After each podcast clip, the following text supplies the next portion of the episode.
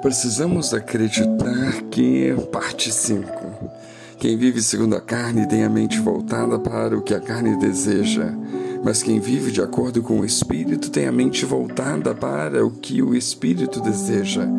A mentalidade da carne é morte, mas a mentalidade do Espírito é vida e paz. A mentalidade da carne é inimiga de Deus porque não se submete à lei de Deus, nem pode fazê-lo. Romanos 8, 5 a 7. O acusador é um dos muitos nomes que a Bíblia usa para designar Satanás, já que ele adora tentar roubar nossa esperança e alegria, acusando-nos de todo tipo de coisa. Uma das maneiras pela quais ele faz isso é sussurrando acusações em nossos ouvidos, acusações sobre tentações nas quais nós não obtivemos vitória acusações sobre os nossos chamados defeitos de personalidade. Mas em tudo isso não podemos esquecer que Satanás é um mentiroso muito astuto. Muitas vezes mistura um pouco de verdade com mentira justamente para nos enganar. Mas para cada mentira que ele tenta nos dizer, há pelo menos um versículo da palavra de Deus que podemos usar para expor o seu engano e impedi-lo de roubar nossa alegria e esperança. Assim, precisamos manter nossa mente renovada, como Paulo nos orienta em Romanos 12, 2, a fim de que consigamos manter a mentalidade do Espírito. Dessa forma, precisamos acreditar que, pela graça de Deus, somos capazes. Em Cristo somos novas criaturas, e quando entendemos quem somos em Cristo, entendemos que somos capazes. Assim que descobrimos quem nós somos, para nós e para Deus, o mundo à nossa volta muda por completo. Observemos Mateus 17, 24 a 27, que diz: E chegando eles a Cafarnaum, aproximaram-se de Pedro os que cobravam as dracmas e disseram: O vosso mestre não paga as dracmas? E ele disse: Sim.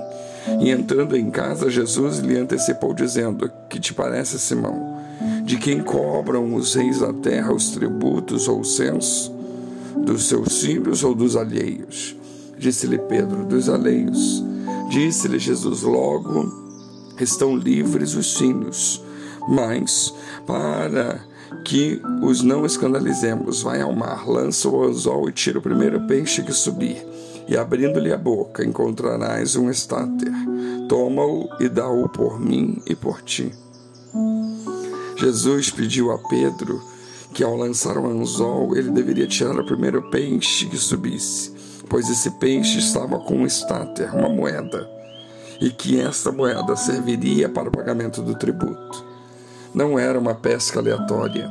Jesus não disse a Pedro para jogar a rede e pescar centenas de peixes, que um deles haveria uma moeda. Não. Jesus foi específico. Vai ao mar, lança o anzol, tira o primeiro peixe que subir, e abrindo-lhe a boca, encontrarás um estáter. Ou seja, Jesus sabia que o peixe que estava com uma moeda entatelada na boca seria o primeiro. O interessante é que se Jesus conhece os peixinhos, ele também nos conhece. Ele sabe de nós, sabe como dormimos, como acordamos, como vivemos os pensamentos que temos, e nisso Ele é absoluto. Ninguém nos conhece mais do que Deus. E se estamos com a autoestima estagnada, esmagada, nos sentindo nada, nos sentindo como perdedores na vida, saibamos que existe alguém que sabe a nosso respeito, alguém que nos ama, que mudou a nossa história, que nos deu uma nova vida. Talvez as pessoas à nossa volta não gostam gostem muito de nós. Talvez a nossa família tenha nos abandonado, ou talvez estejamos com todo mundo à nossa volta e mesmo assim sentimos-nos sozinhos.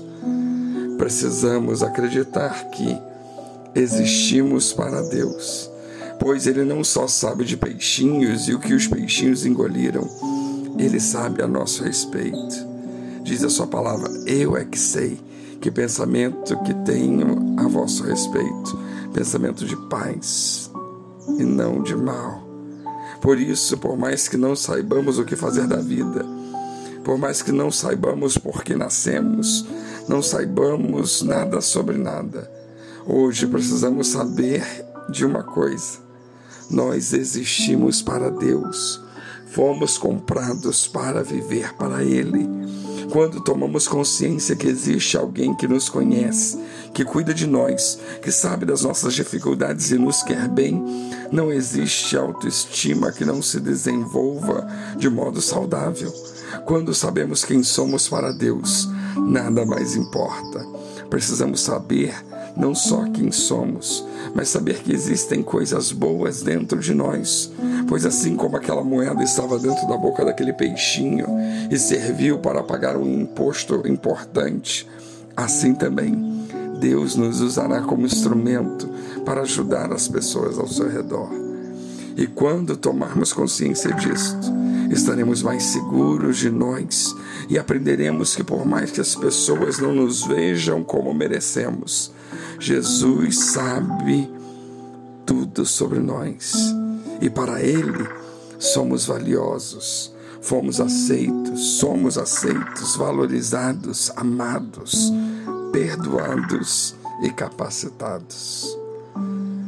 Que Deus nos abençoe